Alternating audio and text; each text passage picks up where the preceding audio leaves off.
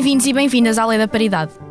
Cá estamos, todas as semanas, com Maria Castelo Branco, a liberal do Tarot, a Adriana Cardoso, a centrista da Big Pharma, e a Leonor Rosas, a esquerdista irremediável. Ouviram bem, um programa de comentário político feito por três mulheres jovens. Durante os próximos quatro episódios, estarei eu, Adriana Cardoso, e a Maria Castelo Branco, à conversa com uma mulher representante dos vários partidos: o Bloco de Esquerda, Iniciativa Liberal, Partido Socialista e Aliança Democrática. Não vamos contar nestes primeiros episódios com a Leonor Rosas, dado que, sendo candidata do Bloco de Esquerda pelo Círculo Eleitoral de Lisboa, vai estar em campanha. Desejamos à Leonor a melhor das sortes e que regresse rapidamente a este que é um painel único no comentário político. Hoje contamos aqui com a presença da Joana Mortágua, que é deputada do Bloco de Esquerda, é cabeça de lista por Setúbal nas eleições legislativas que aí vêm, é licenciada em Relações Internacionais e é membro da Comissão Política do Bloco de Esquerda. Obrigada, Joana, por teres aceito o nosso convite.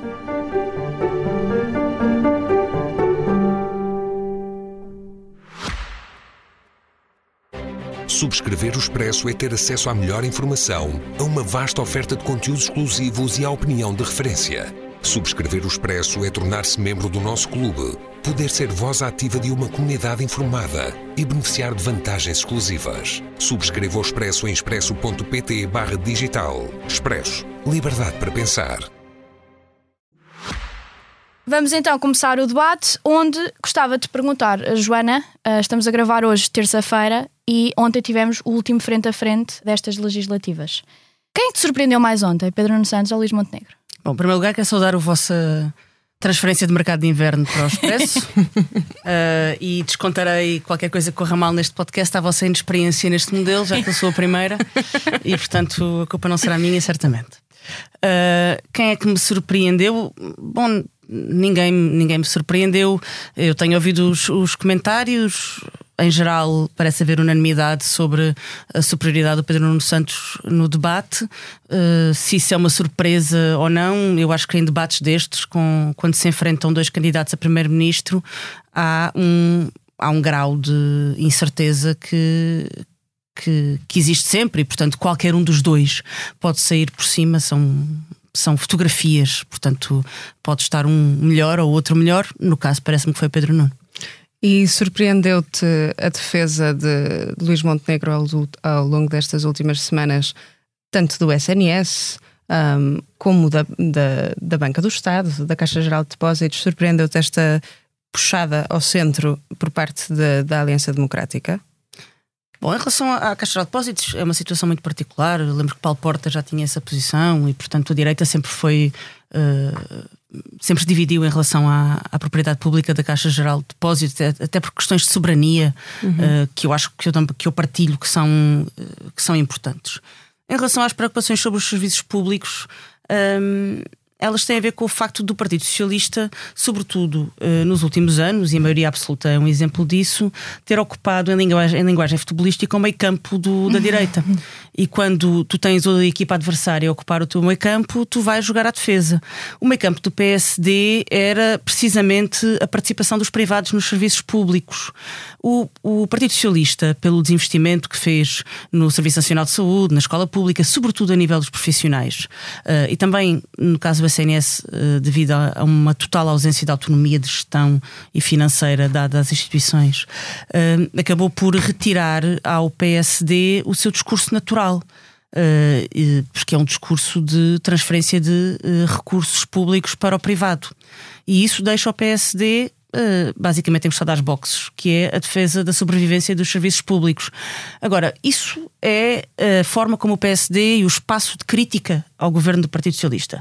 Coisa diferente é se o PSD tem alternativa a esta governação do Partido Socialista. E aí eu não creio que tenha.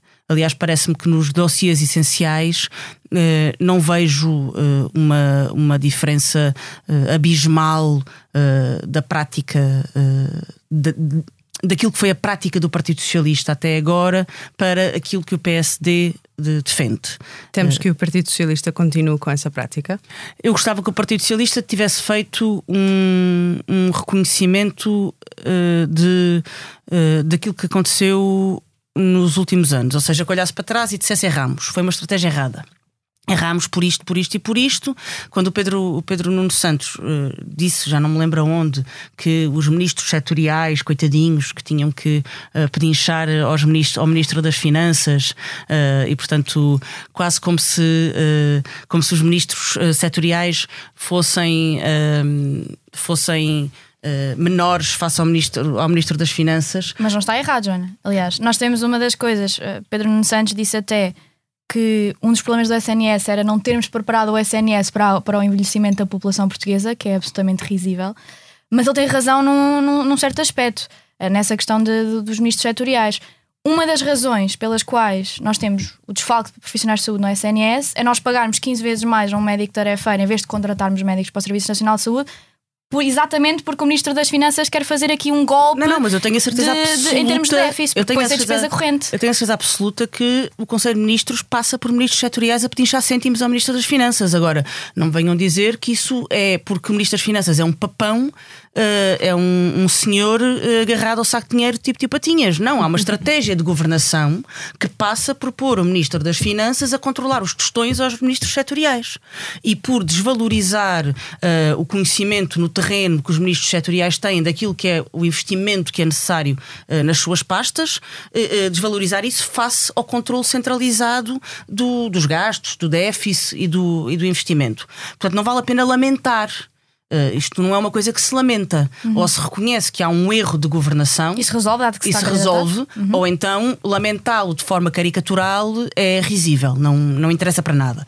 E portanto e... há uma. Uh, uma, uma necessidade de reconhecer o que falhou para trás, que eu espero, sinceramente, que eh, Pedro Nuno Santos tenha mais consciência dela do que aquela que, eh, do que, aquela que tem eh, demonstrado. E digo em relação à política de investimento, como digo em relação aos casos de corrupção e de promiscuidade entre política e negócios.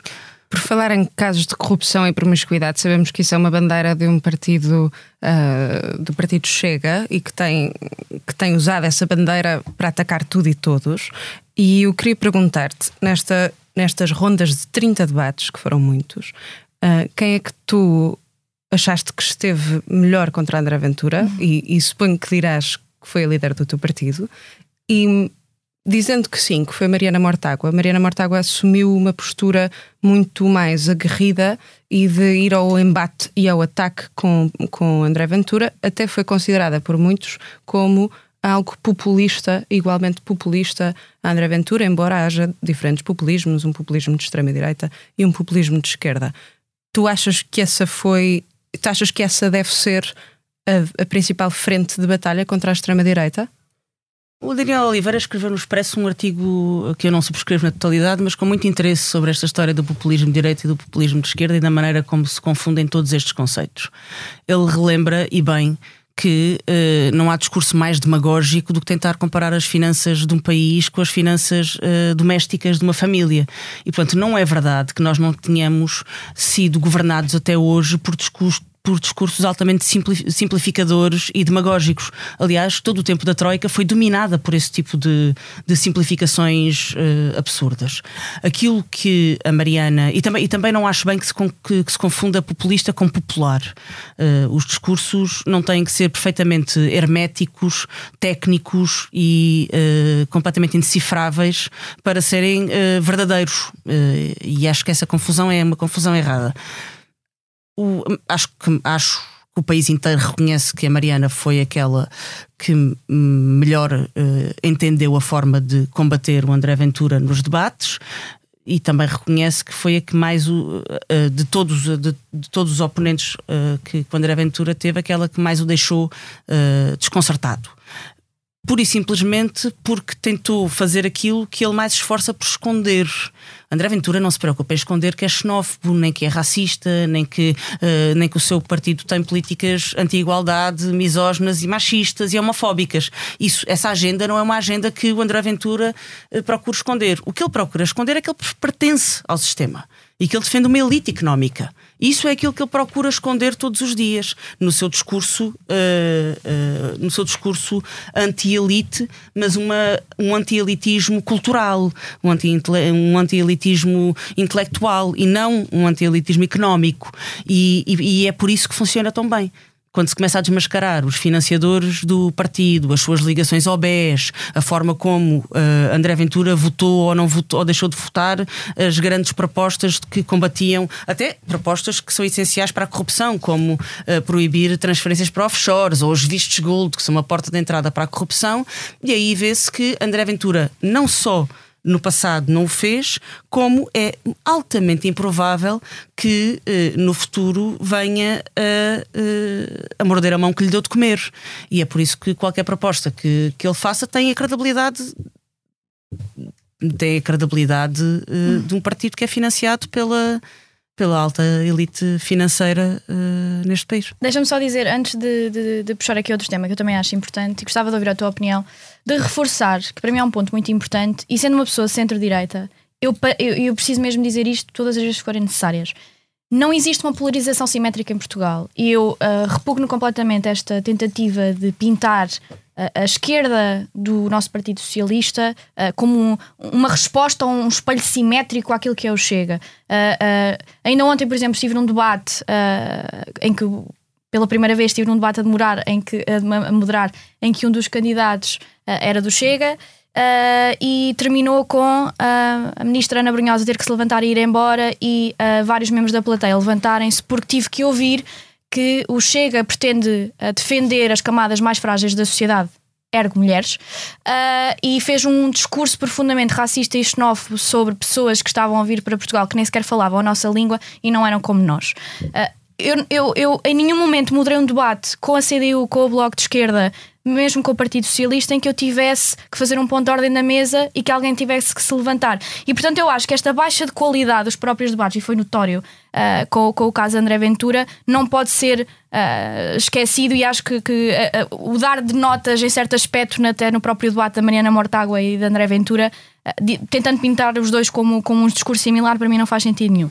Mas queria te perguntar, porque um ponto muito importante onde é do debate foi o facto de Pedro Nuno Santos admitir não viabilizar um orçamento uh, do, PSD, mas não apresentar uma moção de censura nem votar favoravelmente a uma moção de censura. Não viabilizar um orçamento que não conhece. Exatamente. Ou seja, uh, deixou em aberto essa questão sem dúvida, mas uh, disse de forma absolutamente lapidar que não iria votar a favor de nenhuma moção de censura do, do, do PSD caso não existisse uma capacidade ou uma alternativa de governabilidade. Como é que o Bloco de Esquerda Uh, e como é que tu e como é que alguém de esquerda olha para esta abertura do, do Pedro Nuno Santos um, relativamente a uma possível viabilização de um governo PSD? Cada partido está a posicionar-se taticamente face ao eleitorado que quer conquistar e, e, e ao eleitorado com quem quer, uh, com quem quer dialogar. Uh, o Partido Socialista avaliará uh, a posição do Pedro Nuno Santos. Não, Achas não, que quer conquistar votos ao centro? É esse não, o propósito? Não, não, não me cabe a mim, não, não, nestas eleições não tenho papel de comentadora não me cabe a mim comentar essa, essa, essa posição do Pedro Nuno, acho que faz parte. Uh, Mas sabemos que tem havido Ele uma tinha que tomar uma decisão, tomou uma decisão, o eleitorado do Partido Mas Socialista. Montenegro não tomou uma decisão, por uma não, razão clara, mas isso quer é, buscar votos à isso sua é direita. evidente, não é? é Percebeu-se quem é que tomou e quem é que não a tomou. Não pode ser o candidato Aliás, o silêncio de Montenegro já tinha vindo, já tinha vindo, uh, já tinha vindo de anteriormente. Eu, eu digo-te uma coisa, eu estou um bocadinho cansada de uma campanha inteira uh, a ser feita em cima de um tabuleiro de xadrez. Porque já não aguento uh, horas e horas e horas e horas de comentariado a fazer cálculos uh, complexíssimos para os quais é preciso, no mínimo, 12 ano em matemática, na minha altura chamava-se matemática A, agora já não há distinção, para, para, para, para arranjos e combinações. E, portanto, parece-me que entrando na campanha oficial nós temos que concentrar-nos nas propostas dos partidos e parar de fazer arranjos e combinações que na verdade uh, se eu tivesse que apostar apostaria que provavelmente nós ainda não pensamos na solução que virá a ser adotada no dia 10 de março, ou então sim, mas é tão imprevisível que é uma coisa que só serve para alimentar horas de comentários e não. O Bloco de Esquerda clarificou o que tinha a clarificar em relação a isso. Nós pertencemos a um campo, estamos, estamos disponíveis para negociar e para conversar dentro desse campo, uhum. uh, temos uh, convicções fortes, temos um programa muito claro e, portanto, em relação a essa matéria, acho que estamos muito. Aliás, uh, antecipámos-nos e deixámos muito clara, muito clara qual é que era a nossa posição.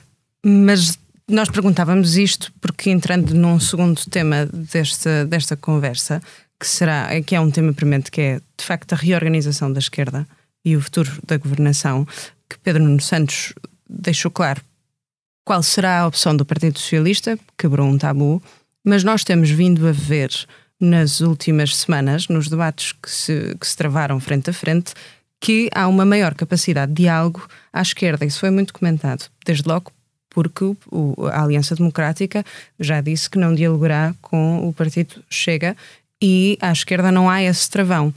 E deu a sensação a algumas pessoas, eu incluída, que estaríamos a assistir quase a uma formação de uma geringonça 2.0 em direto. Houve muito namoro, uh, tanto do Bloco de Esquerda com Pedro Nuno Santos, como até Paulo Raimundo com Pedro Nuno Santos.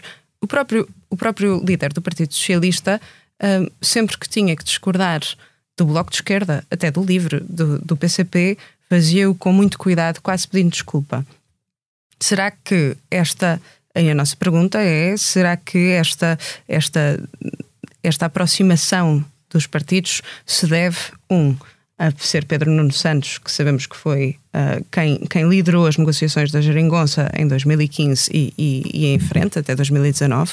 Será porque foi Pedro Nuno Santos agora escolhido líder do Partido Socialista e esta opção de Pedro Nuno Santos será que esta opção faz com que o Bloco de Esquerda reconsidere algumas opções de reaproximação no caso da, formação de uma nova geringonça? Um, Pedro Nuno Santos tem, e o Partido Socialista não está na situação em que estava em 2022 e, portanto, Uh, António Costa fez toda a campanha com base na chantagem sobre o eleitorado do, do Chega, uh, que tinha dois pressupostos. Pressuposto número um vinha aí a direita com o Chega, e uh, as eleições levariam a um crescimento uh, substancial do Chega.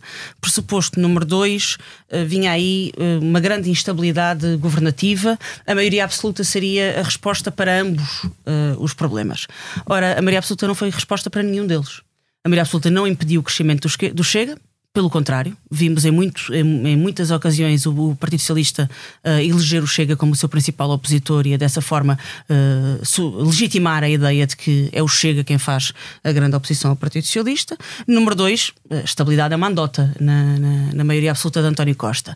E, portanto, Pedro Nuno Santos tem esse. Tem, teria sempre à partida essa dificuldade de uh, entrar com a arrogância de António Costa, porque a realidade mostrou que essa arrogância não nos levou a lado nenhum. Número um.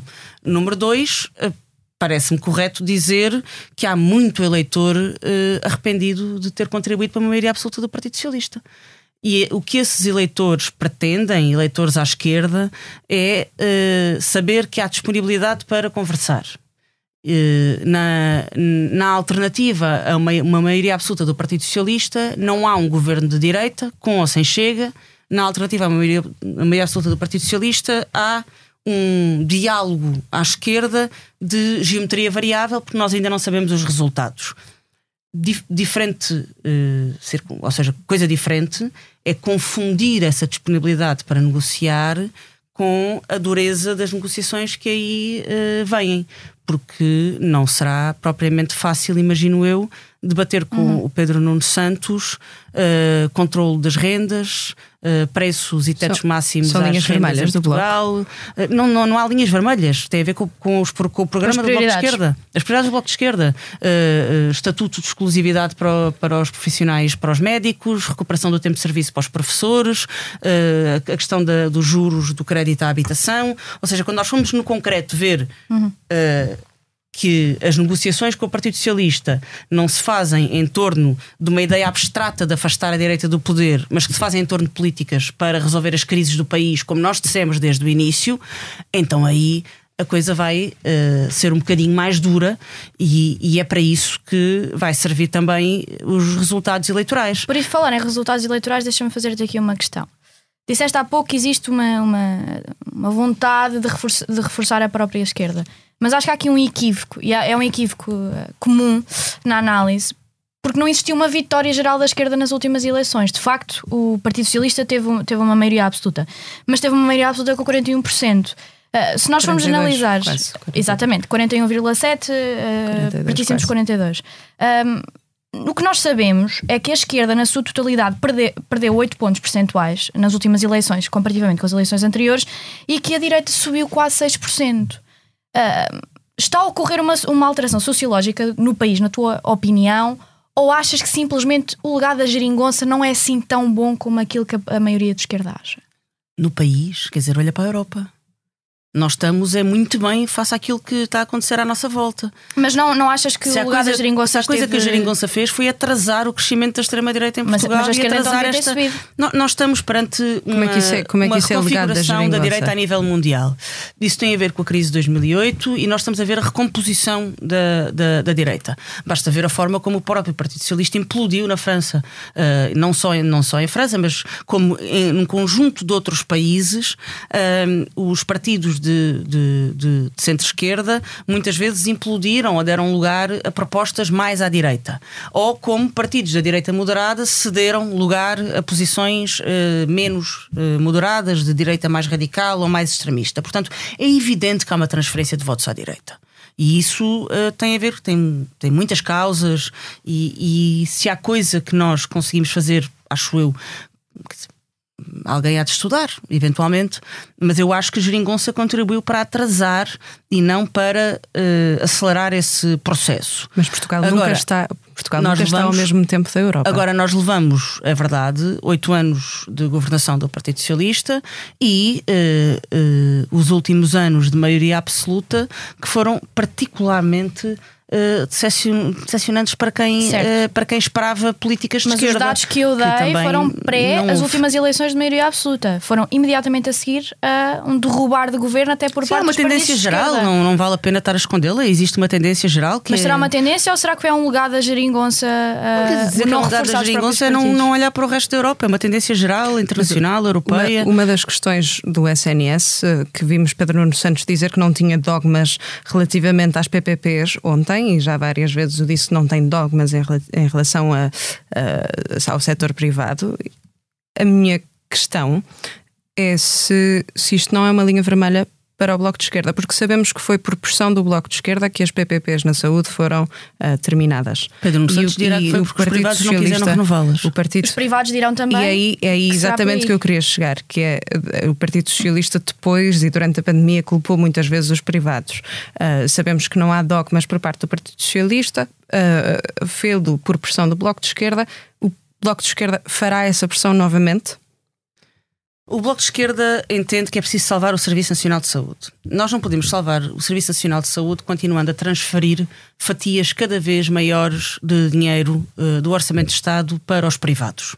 Seja através de tarefeiros, seja através de contratualização de serviços externos, alavancando os privados e o seu negócio e descapitalizando o Serviço Nacional de Saúde, sobretudo naquilo que implica uhum. despesa uh, fixa. O que é que isto quer dizer? Quer dizer que nós pagamos uhum. uh, ao privado para fazer um exame uh, e num ano de uh, cheque-exame nós poderíamos ter a mesma máquina a, funci a funcionar no. É assim tão no, linear, Joana? É, é, é, é, assim tão linear do ponto de vista económico. Aliás, parece bastante básico. Prático, é o mesmo é que os tarefeiros. Porque é que o Estado prefere contratar tarefeiros? Porque os tarefeiros são considerados despesa temporária, não claro, são considerados despesa, despesa fixa. Mas porquê é que os concursos ficam sem médicos? E é a mesma coisa. Ficam sem médicos eles, ficam, eles ficam sem médicos porque nós pagamos, na verdade, menos aos, aos médicos do quadro do que aos tarefeiros que são, que são contratados pelo privado. O Estado, e quando eu digo Estado, quero dizer o governo, prefere pagar mais temporariamente e fingir que é temporário, quando na verdade isso acaba por se renovar, uh, do que uh, uh, gastar esse dinheiro para capacitar o, o SNS. Em relação às PPPs, nós continuamos a navegar um erro. As PPPs, como é o caso da PPP de Braga, não só exportavam os seus casos mais complicados e mais caros para o Hospital São João, e aliás, isso também já foi dito, que é muito difícil avaliar o desempenho de uma PPP face ao Serviço Nacional de Saúde sem avaliar os casos que foram exportados para o SNS. O Tribunal de Contas consegue fazê-lo. Porque não, não, não, não houve uma avaliação de, Positiva, dos, dos, custos que foram exportados da PPP para, uh, por exemplo, o Hospital, de, o Hospital de São João no Porto, porque a PPP não incluía aquele porque não tipo é permitido de, por lei tipo também. tratamentos. Mas uma outra coisa que aconteceu, uh, por exemplo, na PPP de Braga, é que uh, tratamentos, como por exemplo tra tratamentos de esclerose múltipla, foram decididos não pelo critério clínico, mas pelo critério financeiro. Ou seja, administrações que contrariaram o critério clínico e administraram um medicamento que não era aquele que os médicos recomendavam, mas aquele que foi decidido que se administrava por ser o mais barato. Uh, para quê? Para conseguir caber nos parâmetros que estavam contratualizados da PPP. E, portanto, sem nós pormos darmos a mesma autonomia de gestão ao SNS que se dava às PPPs e sem contabilizarmos tudo o que são externalidades e que foram expulsos dos, das PPPs para serem cuidados no SNS, é absolutamente impossível dizer que uma PPP funciona melhor do que, do que, um, do que um hospital público. E, portanto, não é, não é, não é um dogma, é uma. Uh, convicção uh, bastante sustentada de que nós precisamos de uh, de fortalecer o Serviço Nacional de Saúde. Deixa-me recuperar aqui, uh, e já vamos falar de recuperação de tempo, uh, precisamente porque este último segmento uh, e nas próximas quatro semanas com as nossas convidadas, deixaremos que as nossas convidadas tragam, tragam um tema que, que as apaixone e do qual querem, querem falar. E tu escolheste a educação. Eu gostava de te perguntar o que é que tu achas, se achas uh, positivo existir uma abertura da recuperação do tempo de serviço da parte dos professores pela parte de Pedro Nuno Santos e até da parte de Montenegro uh, de uma recuperação do tempo de serviço faseada. Dirias que este suposto dogma que encheu as semanas anteriores à queda das eleições como impossível, com negociações com os professores muito complicadas, agora é um dado adquirido? Será porque é por ser campanha ou achas que se vai mesmo verificar depois das eleições? É, boas intenções. Está o inferno cheio. Eu confio nas posições do Bloco, naquilo que o Bloco defendeu ao longo destes anos todos, das propostas que fez na Assembleia da República, que teriam sido aprovadas não fosse o PSD dar o dito por não dito à última da hora, com medo que António Costa se demitisse. O que, esta história das pessoas conta muito da história política uh, recente do, do país e, e, do próprio Partido Socialista.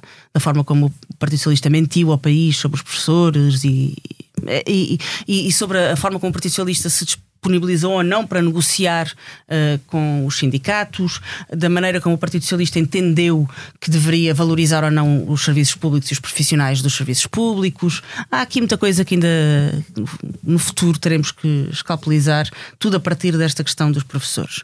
Não é a única questão que importa a educação, mas transformou-se numa questão chave, porque. Um, à volta dela criou-se uma cristalização de posições e sem a resolver não é possível avançar para outras questões. Outras questões, como por exemplo? Outras questões, como uh, se é ou não preciso uma reforma de currículos em Portugal, se os nossos ciclos de ensino estão ultrapassados ou se temos que rever a forma como o, o calendário escolar está organizado, se como os ciclos de ensino estão, estão organizados, se temos demasiada ou pouca autonomia uh, curricular, se há forma de atrair, uh, de mudar a, a, a formação inicial de professores para atrair mais professores, que outros técnicos é que temos que ter na escola, qual é o modelo de acesso ao ensino superior? Qual é o papel uhum. dos exames no modelo de acesso ao ensino superior? Qual é o modelo de avaliação? Se funciona, se não funciona? Se a aflição funciona ou se não funciona? Como é que vamos fazer a recuperação de aprendizagens? Um conjunto de debates que podíamos, o modelo de gestão das escolas uhum. que podíamos ter tido e que uh, não tivemos porque ficámos presos a esta questão da recuperação do tempo de serviço e não admira que os professores se sintam enganados. E não foi feito durante a geringonça? O, o, nós tivemos, uh, como, eu, como eu disse, nós tivemos uh, várias, várias discussões sobre isto. Eu não, não quero, não nem quero recuperar, demoraria demasiado tempo a recuperar isso. Nós tempo não temos, portanto, ser telegráfica, por favor. Nós introduzimos a recuperação de tempo de serviço num dos orçamentos, em vários orçamentos da, da, da Geringonça. À conta disso, tivemos uma discussão infinita sobre um artigo sobre se era a recuperação do tempo de serviço ou, ou a recuperação de, tempo de, de, tempo tempo de serviço. serviço. Um, o PS enganou-nos uma primeira vez aí, um, porque acabou por não cumprir aquilo que nós entendemos que, que era aquilo que que estava claro no, no, Orçamento de Estado. A seguir propusemos na, na, Assembleia da República, o PSD votou na generalidade a favor e depois o Primeiro-Ministro ameaçou que se ia admitir e o PSD e o CDS mudaram de, de, de opinião e portanto nós fizemos 30 por uma linha para aprovar uh, a recuperação de tempo de serviço quem disse sempre que não podia porque, porque era caro, não podia porque era segunda-feira, não podia porque Bruxelas não deixava, não podia porque foi o Partido Socialista. E, portanto, é normal que as pessoas se sintam particularmente enganados quando o, o, ministro, o ainda ministro da Educação, João Costa, que passou quatro anos a recusar a recuperação, quatro anos, não, oito anos, enquanto secretário de Estado, enquanto ministro, a, a recusar a recuperação de tempo de serviço, de repente uh, uh, milagre dos milagres em campanha eleitoral diz que afinal pode ser. Uh, eu, pelo sim, pelo não, confio que o Bloco de Esquerda fará a proposta. E espero que as promessas dos outros partidos sejam pelo menos Uh, credíveis o suficiente para que eles votem a favor da proposta do Bloco de Esquerda. Muito Estaremos bem. cá para ver. E veremos, veremos nas próximas, no próximo dia 10 de março e, e, e o que se segue. E para fechar este episódio, não, mas eu vinha aqui nós... preparada para destruir um modelo de, de, do check in sim da Suécia e ninguém me pergunta sobre o modelo de check in sim da Suécia. Ah, eu não defendo. eu deixei e... de passar quando temos um, um modelo de saúde com praticamente misto dito pelo Tribunal de Contas, deixei essa passar. Portanto, vais ter que deixar passar esta, porque não, nós então, temos que usar o programa. Só, só, não, não, mas é ah. defendido pelo Tribunal de Contas que nós neste momento temos Não, um não, mas tu defendes o, cheque em cima. Ah, Deus-me livre de defender de, o cheque em cima. Então deixem-me só para os, para, os, para os yellers aí que nos ouvem, deixem-me só recomendar uh, um artigo no The Guardian e outro no Le Monde Diplomatique com. É a tua sugestão, então? Com, não, é a minha sugestão é outra. Ah. Com, a, com a avaliação do modelo de cheque-ensino e da mercantilização do ensino na Suécia e de como isso foi ótimo para a qualidade do ensino. Certo. Então podes passar para a tua sugestão. Posso. Uh, até maio eh, está na Gulbenkian numa exposição das mulheres do meu país de Maria Lamas. E é a minha sugestão. Eu ainda não vi, uh, espero conseguir vê-la depois das eleições. Com tempo. E, mas, mas tenho a certeza que vale a pena, uh, vale a pena ir ver. Maria. Muito bem, a minha sugestão, até porque vivemos um tempo muito complicado em muitos polos do mundo, mas especialmente na Palestina, uh, e é um livro muito interessante de Tim McIntosh Smith, que é Árabes e uma história de 3 mil anos de povos, tribos e impérios, uh, para desconstruir algumas ideias que nós tendemos a ter muito ocidentais sobre outros povos, nomeadamente aqui o povo árabe.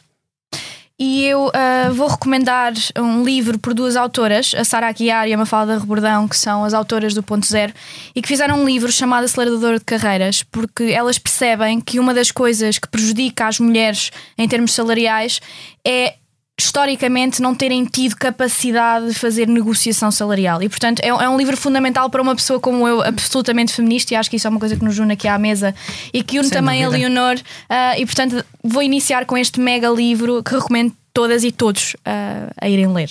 Muito bem, chegamos ao fim de mais um Lei da Paridade, um programa de comentário político semanal. Como sempre, podem ouvir-nos nas habituais plataformas de podcast e no site do Expresso. Até à próxima. Obrigada, Joana, Obrigada, pela tua presença. Obrigado. E na próxima semana vamos contar com a Mariana Leitão, da Iniciativa Liberal. Fiquem por aí.